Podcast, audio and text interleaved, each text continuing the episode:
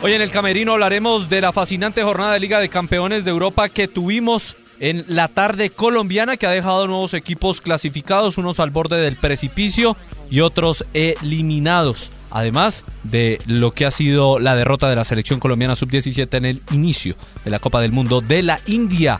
Como siempre, la invitación para que nos compartan, nos descarguen a través de todas las plataformas de audio Boombox El Camerino, que ya abre sus puertas. Con toda, con toda o sale. Entras en el camerino, sabrás de la vida de los más reconocidos. Feliz día, feliz tarde, feliz noche, bienvenidos. Estamos en este camerino de día miércoles, mitad de semana, Liga de Campeones de Europa, que ha dejado al Brujas, al Napoli y al Bayern Múnich como nuevos clasificados a los octavos de final del torneo más importante de clubes a nivel mundial. Se unen al City, Manchester y al Real Madrid. Faltando dos jornadas en fase de grupos, estos cinco equipos ya están listos para el sorteo de los octavos de final, que ha dejado varias cosas interesantes. La primera, resucitó el Liverpool. No era un gran rival, pero es que hay que sumarle que empezó perdiendo. 7 por 1 ganó en Ibrox, en Glasgow, el eh, Liverpool al Rangers. Dos de Firmino, uno de Helio, de uno de Núñez, tres de Mohamed Salah en seis minutos larguitos. Puede ser ahí raspando el récord de un jugador suplente entrando a marcar en Liga de Campeones de Europa un eh, triplete. No estuvo Luis Díaz, obviamente que sabemos que está lesionado. Se perdió ya el primero de los 10 partidos que va a estar por fuera por la lesión en el conjunto de Jürgen Klopp. En ese mismo grupo A, el Napoli le ganó 4 por 2 al Ajax y está clasificado. En el B preocupa lo del Atlético de Madrid que empató 0 por 0 con el Brujas en el Wanda Metropolitano. El Brujas ya clasificado con 10 puntos. El Porto ganó en Alemania 3 por 0 al Leverkusen. Allí estuvo Mateo Uribe presente. El Atlético de Madrid tiene 4 y el Bayern 3. Está muy pareja esa parte por el segundo lugar, pero decepciona obviamente lo del Atlético de Madrid que de 12 puntos solo ha hecho 4. Acá viene la parte interesante y en la que nos vamos a detener un poquito. El Bayern Múnich 12 puntos de 12 posibles. Le ganó en República Checa 4 por 2 al Victoria Pilsen, que tuvo al colombiano John Edison Mosquera en cancha. Y el partidazo estuvo en el Camp Nou. 3 Barcelona, 3 Inter de Milán. Estuvo a nada de quedar eliminado el Barcelona. Pero el Barcelona es Lewandowski dependiente. Sí, lo oyen bien, es Lewandowski dependiente. 12 juegos en esta temporada, 14 goles para el polaco. Llegó a 500 en clubes con el eh, Lech Poznan, con el Borussia Dortmund, con el Bayern Múnich, con el Barcelona.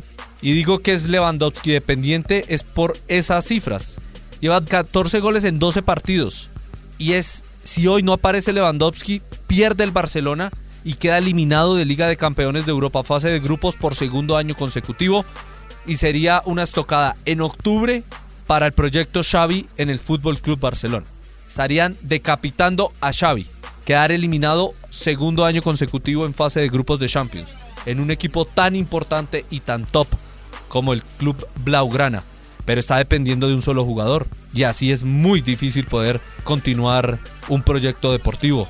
Busquets se equivoca, Xavi se equivoca, eh, Xavi se equivoca así con los cambios, Piqué se equivoca, hoy sacaron la cara. Ter Stegen que salvó seis goles fácilmente, Gabri que estuvo a la altura del pelado. Y el otro, obviamente, Robert Lewandowski, que es una fiera marcando goles. Pero sin Lewandowski, el Barcelona no existía esta temporada. Así de claro hay que decirlo, porque es una realidad. Y sí, tendrá que apelar a un, a un milagro, porque los Bayern líder con 12 puntos clasificados, segundo el Inter con 7, tercero el Barça con 4, está a 3, faltando 6. Y al Inter y al Barça le faltan los mismos equipos intercambiando localía. El Bayern Múnich y el Victoria Pilsen. El Barcelona termina en República Checa, mientras que el Inter termina en Alemania con el Bayern. Entonces, vamos a ver qué sucede.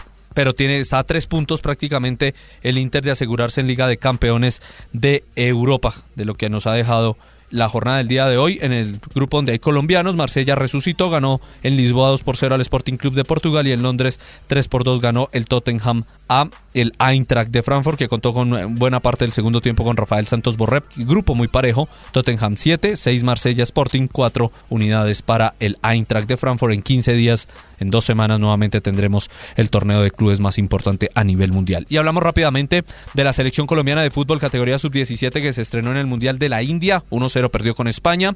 Un equipo muy tímido en ataque. Muy tímido en ataque. Tuvimos solo una clara Dependemos mucho de Linda Caicedo. Tuvo un problema en el tobillo izquierdo, se espera evolución.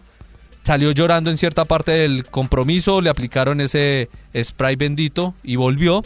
Pero, pero si ella no toma el balón es muy difícil. Y además no tuvo un gran partido.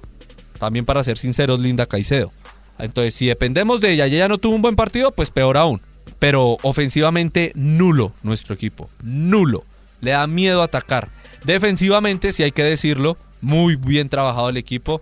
La arquera duda mucho en si salir o no algunas jugadas a cortar balones, pero la defensa y la arquera, digamos que bien para hacer el estreno del conjunto nacional que volverá a jugar el día sábado, 6 de la mañana, horario colombiano en Bombay ante China, que le ganó 2 por 1 a México. China, un equipo que permite que el rival tenga el balón, pero muy rápidas en el contragolpe y cuando tienen opciones generan gran peligro en lo que pudimos ver, el remate de media distancia les hace daño, así que si tenemos alguna jugadora de buena pegada, podemos hacerlo, podemos generarles peligro, pero en talla son enormes las chinas, así que el juego aéreo va a ser un peligro el próximo sábado a partir de las 6 de la mañana en esa segunda fecha del grupo C de la Copa Mundial de Fútbol Femenino categoría sub-17, que ya cierra las puertas, la información del camerino con nuestras niñas, las niñas de la sub-17. En el camerino, sabrás de la vida de los más reconocidos.